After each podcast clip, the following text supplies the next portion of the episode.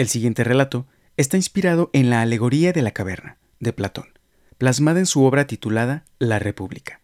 y que propone que el conocimiento percibido a través de los sentidos humanos se trata solo de una proyección de la realidad, pura e inteligible, fuera de nuestro alcance más inmediato, como si fuésemos prisioneros, desde niños, encadenados en el interior de una caverna, de tal forma que lo único que conociéramos fueran las sombras que se proyectan delante nuestro y por lo tanto esa fuera toda nuestra verdad.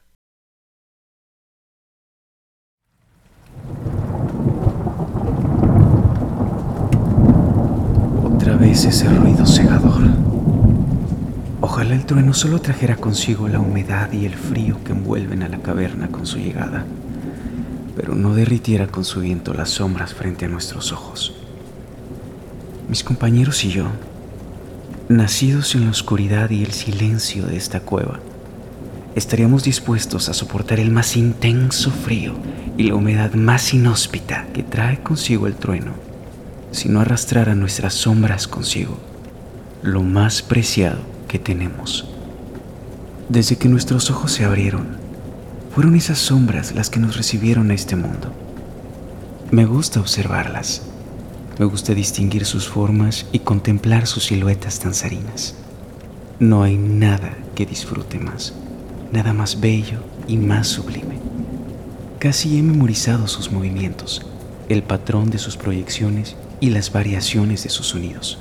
Yo mismo le di nombre a la mitad de ellas. Todas nos dan una lección, todas nos dan sabiduría, desde la grandeza del Chihar con su imponente figura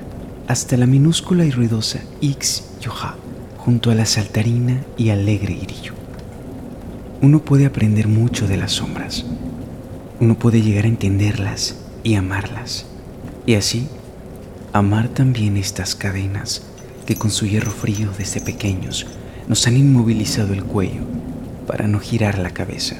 y han sujetado nuestras piernas para no salir de este lugar para no distraer nuestra atención de las sombras delante y de sus grandes lecciones.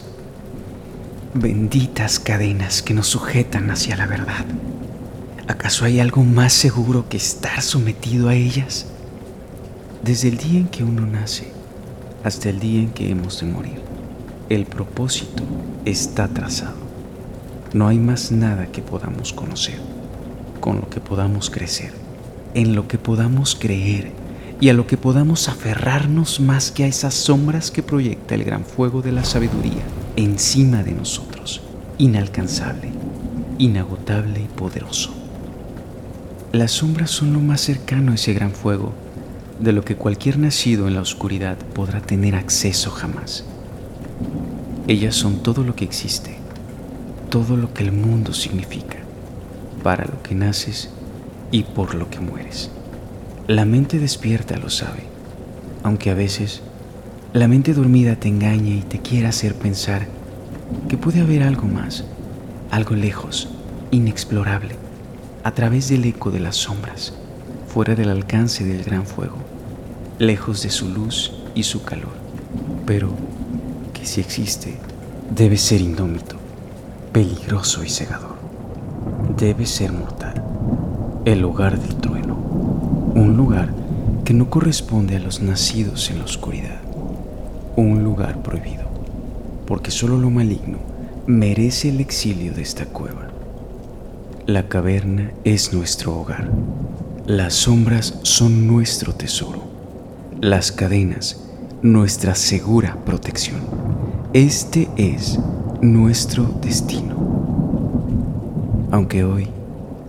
mi mente dormida me invada con ideas extrañas e imposibles y me pregunte con insistencia, ¿cómo poder ver otra cosa más que las siluetas de las sombras en la cueva si no se nos permite mover la cabeza?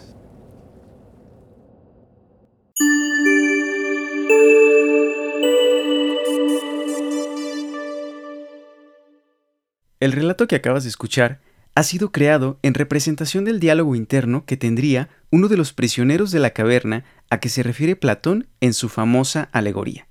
La alegoría de la caverna es una metáfora ideada por Platón y contenida en su obra titulada La República, un tratado escrito a manera de diálogos entre Sócrates y otros personajes, y que consta de 10 libros, cada uno con una temática bien definida, incluyendo tópicos que comprenden discusiones sobre la naturaleza de la justicia y el principio de la vida en sociedad, que encausa al ser humano hacia la creación del Estado, planteando la posibilidad de una ciudad ideal regida por profundos principios filosóficos.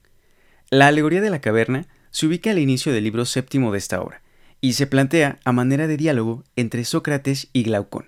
en donde Sócrates busca hacer notar la situación en la que se encuentra el ser humano con respecto al conocimiento del mundo y la diferencia que existe entre poseer una formación educativa adecuada y carecer de ella. El diálogo consiste en imaginar una caverna a modo de vivienda subterránea, cuya entrada, aunque se encuentra abierta a la luz, está inaccesible a los hombres que se encuentran dentro, los cuales, además, han estado desde niños en este lugar, encadenados del cuello y de las piernas a espaldas de la entrada de la caverna, de tal manera que les resulta imposible mover la cabeza y solo pueden mirar fijamente hacia el muro cavernoso que tienen delante.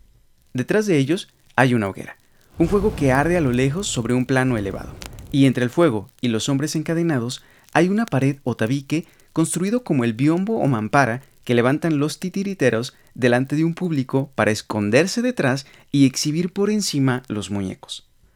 Sócrates prosigue. Imagínate ahora, del otro lado de ese muro falso o tabique, unos hombres que pasan transportando sobre ellos y por encima de aquel muro figuras de todo tipo, de animales y de hombres, hechos de piedra, de madera y de cualquier otro material. Y mientras pasan, unos hablan y otros callan. Así, los prisioneros encadenados al interior de la caverna desde niños no conocerían otra cosa más que las sombras de aquellos objetos proyectadas a su vez por el fuego directamente hacia la pared cavernosa que tienen enfrente porque las cadenas que los sujetan les impiden incluso mover la cabeza, por lo que su único conocimiento de la verdad serían esas sombras a las cuales les asociarían sonidos y formas de acuerdo a lo que perciben únicamente por sus sentidos.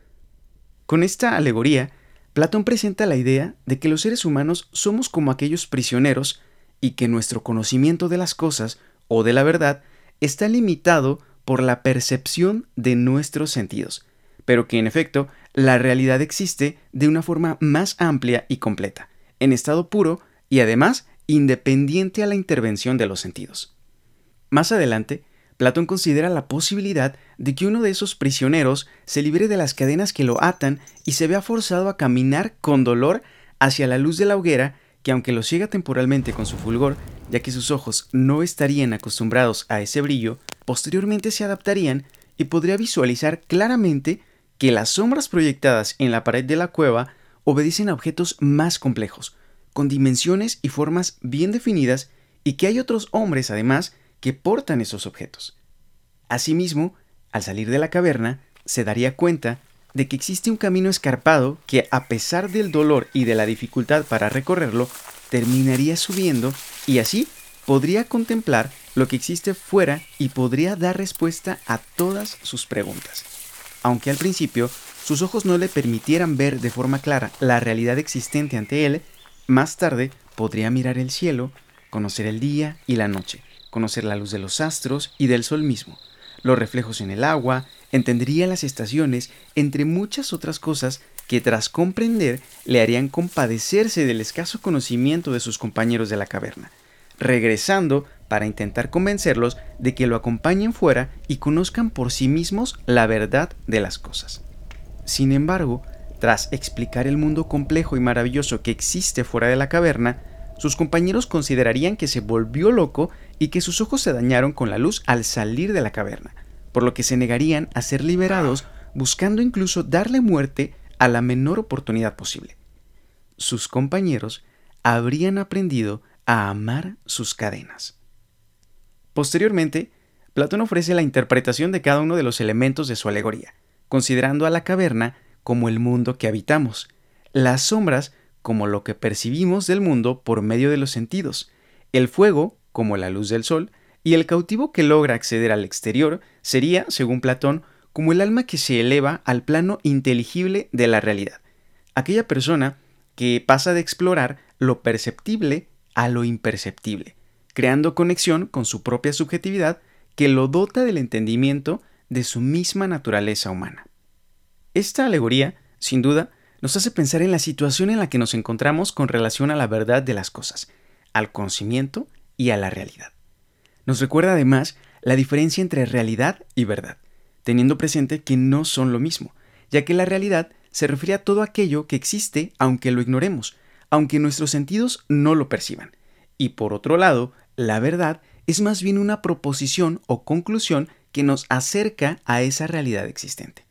considerando entonces que la realidad no depende de la verdad y que no necesita ser conocida o percibida por nuestros sentidos para existir.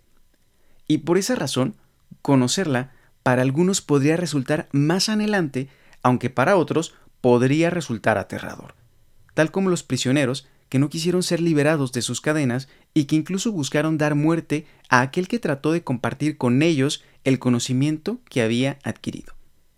La historia, sin duda, está llena de los dos tipos de seres humanos, aquellos que alcanzan el conocimiento y quieren compartirlo pero que solo encuentran el rechazo de aquellos que prefieren continuar en la ignorancia en que nacieron y juzgan a todo aquel que se atreva a opinar diferente, incluso hasta el grado de buscar y conseguir su muerte.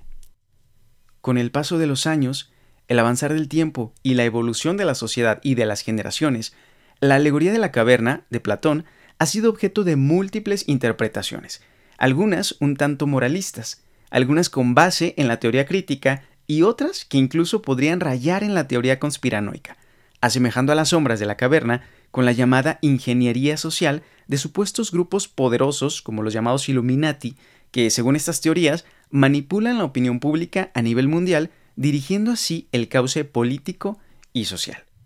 Lo cierto es que lo magnífico de esta metáfora es la subjetividad a partir de la cual puede ser comprendida e interpretada, porque ya sea que las sombras se representen el conocimiento diluido de la realidad percibida por nuestros sentidos, o se asemejen incluso a la enajenación causada por los medios de entretenimiento que nos bombardean constantemente, buscando mantenernos encadenados de cierta forma a ellos, como lo fue en su momento la televisión y como lo es actualmente el uso desmedido de las redes sociales, que nos muestran solo una fracción artificiosa de la realidad del mundo y de la realidad de otras personas, como es el caso de los influencers, al final los seres humanos siempre seremos representados como aquellos prisioneros encadenados en el interior de esa caverna, forzados a mirar siempre hacia las sombras delante nuestro proyectadas por algo más, pero considerando, en nuestra ignorancia, que son todo lo que hay por conocer.